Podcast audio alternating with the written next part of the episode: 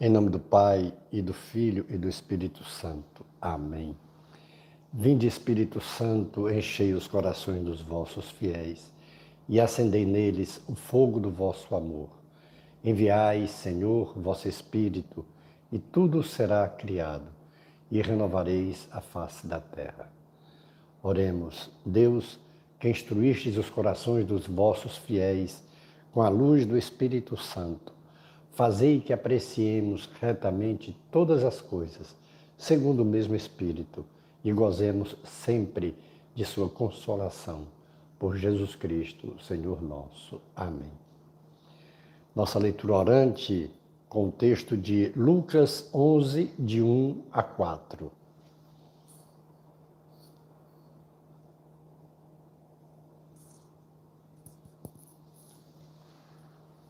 Estando Jesus em certo lugar, orando, ao terminar, um dos seus discípulos pediu-lhe: Senhor, ensina-nos a orar, como João ensinou a seus discípulos. Respondeu-lhes: Quando orardes, dizei: Pai, santificado seja o teu nome, venha o teu reino. O pão nosso cotidiano dá-nos a cada dia Perdoa-nos os nossos pecados, pois também nós perdoamos aos nossos devedores, e não nos deixeis cair na tentação. Palavra da salvação. Glória a vós, Senhor. É importante nós compreendermos que esse texto de hoje muda muito do sentido de oração que os judeus até hoje ainda pensam. E os discípulos de Jesus sabiam que os discípulos dos fariseus, os discípulos de João Batista, seguiam determinados ritos, fórmulas de oração. Coisas que até marcavam o tempo, o local onde deveria ser a oração. Normalmente deveria ser na sinagoga, normalmente deveria ser no templo.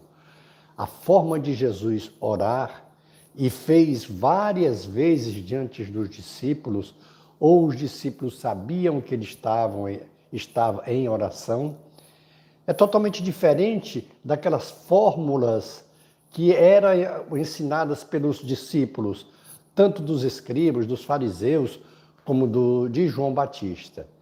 Mas como João ensinou os seus discípulos, os de Jesus também queriam. E Jesus vem com um ensino totalmente diferente quando ninguém antes pensava em ensinar. Jesus troca fórmulas como compromisso de vida. Jesus troca situações já pré-estabelecidas, decoradas ou lidas com intimidade.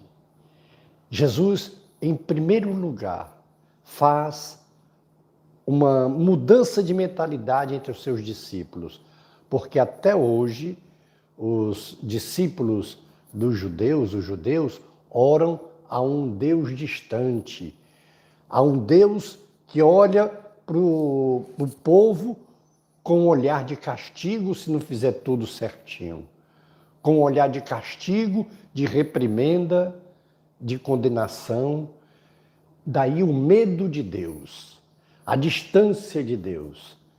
E Jesus começa ensinando a rezar como filhos. Quando orardes, dizei: Pai que estás nos céus. Ou seja, esse Pai que é o Criador do céu e da terra, que é o Criador do universo, esse Pai que é Deus, mas não é só um Deus distante, é um Deus presente, é Pai. Jesus começa logo, em primeiro lugar, mostrando isso. Quando orardes, sabei que vocês são filhos. Então, como filhos, não precisam olhar a um pai distante, é um pai presente. É um pai que se preocupa tanto com você que quer que você tenha essa experiência filial. E quando disserdes pai, saber que sois filhos. E como filhos, desejo o reino dos céus. deseja o reino do Pai. Venha a nós o teu reino. Ou seja, é um desejo de ter o reino de Deus. É o desejo de viver onde Deus vive, porque é Pai. Veja que visão interessante que Jesus traz, ensinando aos seus discípulos para ensinarem a todos os outros. Deus que é Pai, que é misericórdia, que é amor e que é só o bem dos seus filhos. E que se preocupa tanto com seus filhos, como vai dizer Jesus na Rádio João. Pois Deus amou tanto o mundo que enviou o seu Filho para salvar a todos. Porque é Pai, Ele quer a salvação dos filhos. Venha a nós o teu reino.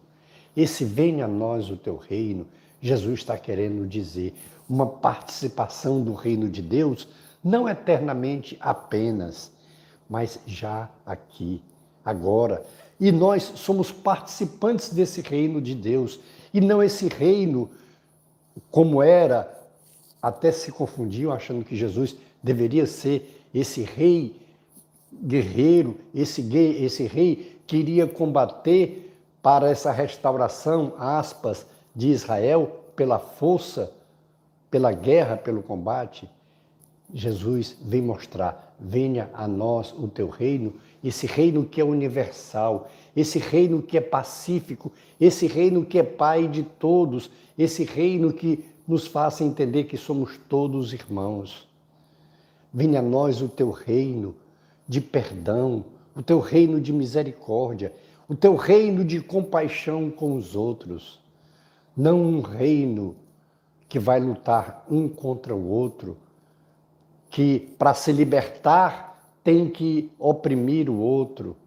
Não, mas um reino de Pai, um reino de paz, de concórdia, um reino de perdão, um reino de amor. Em seguida ele diz: O pão nosso cotidiano dá-nos a cada dia. Tem ligação com o versículo anterior. A gente sempre pensa que aqui está se referindo apenas o alimento.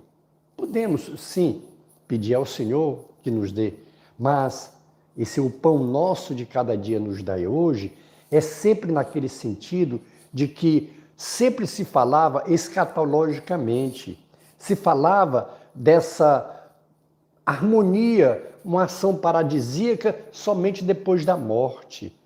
Só poderia haver paz, concórdia entre tudo na outra vida. E Jesus vem dizendo que não. O pão nosso de cada dia nos dai hoje esse alimento que nutre o homem no todo, não apenas o alimento físico, não apenas o alimento que a gente pensa, o pão, mas muito mais do que isso, um alimento de vida. O pão que representa aqui a vida de cada dia, que nós possamos viver como filhos de Deus que somos, não como inimigos, não como adversários, que nós possamos viver com essa graça antecipada daquilo que um dia nós teremos na vida eterna. E para isso, ele diz: perdoa-nos os nossos pecados, pois também nós perdoamos a quem nos ofenderam. Jesus está condicionando a esse pão nosso, não apenas o pão que nutre o alimento físico, mas o pão de vida plena, ele está condicionando ao perdão que nós precisamos dar uns aos outros. E veja que coisa interessante. Jesus deixa condicionado o perdão que Deus nos dá ao perdão que nós damos ao próximo. Perdoai-nos as nossas ofensas, aí a condição, assim como nós perdoamos a quem nos tem ofendido. Perdoai-nos os nossos pecados, como nós perdoamos a quem, pecar, a quem pecou contra nós. Se o amor de Deus não tem condição, ele ama a todos porque é Pai, mas o perdão ele condiciona. Por isso que é uma oração ligada à outra, um, uma sentença ligada à outra, o pão nosso de cada dia, ou seja, aquela vida que a gente pensa somente no futuro, ele pode ter vida já agora, aqui, desde que o primeiro passo, nos perdoemos.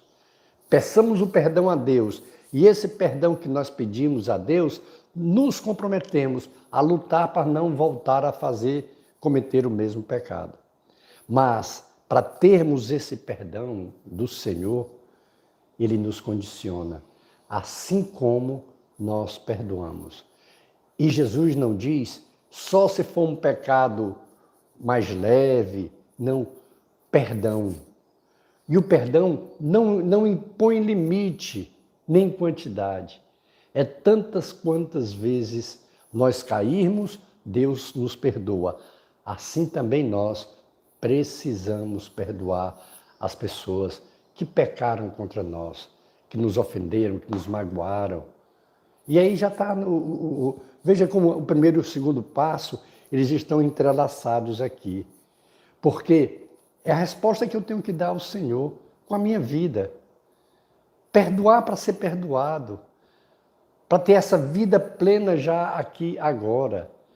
E Jesus, inclusive, ele termina dizendo: Não nos deixes cair em tentação porque ele está mostrando para nós que a maior tentação que nós podemos ter é não perdoar a quem, nos, a quem pecou contra nós, a quem nos maltratou, a quem nos traiu, a quem nos prejudicou, quem nos enganou.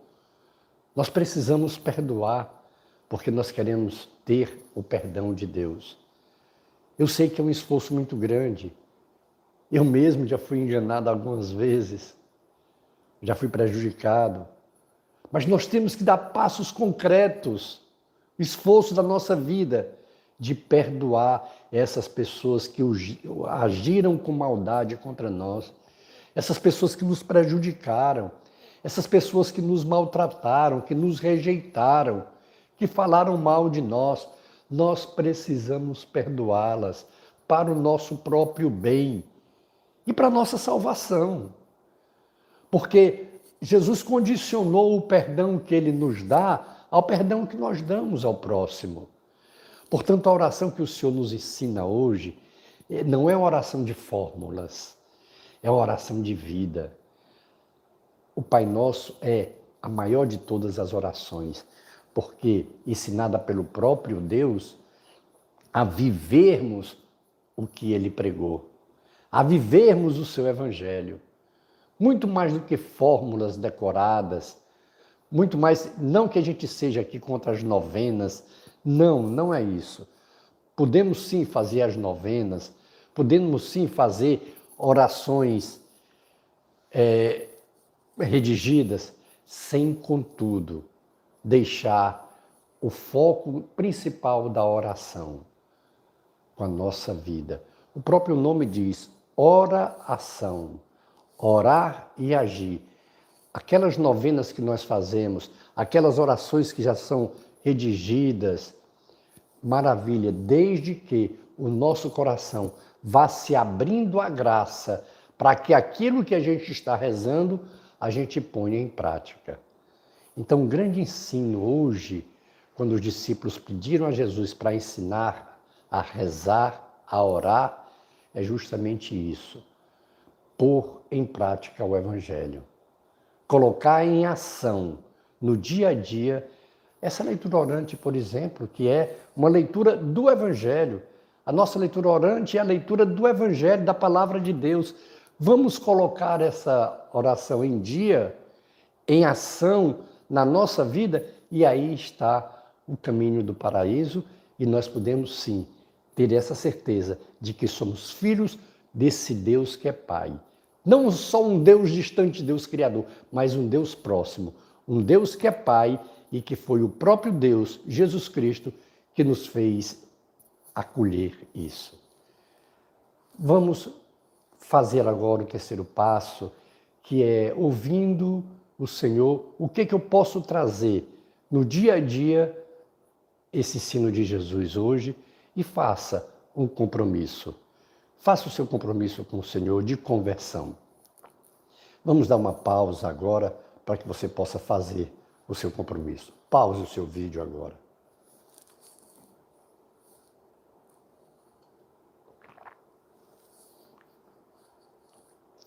Retornando à nossa oração, o quarto passo é a contemplação, aquele momento que nós vamos nos deliciar com a ação de Deus em nossas vidas. Vamos pedir a benção de Deus e depois você faz a sua contemplação com o tempo que você puder dispor. Glória ao Pai, e ao Filho, e ao Espírito Santo, como era no princípio, agora e sempre. Amém. E pela intercessão de Nossa Senhora do Carmo, de São José, de São Francisco, de Santa Teresinha, de São João Paulo II, que Deus nos dê sua graça e sua bênção, e sua face resplandeça sobre nós. Abençoe-nos o Deus Todo-Poderoso, o Pai e o Filho e o Espírito Santo. Amém. Face de Cristo, resplandecei em nós.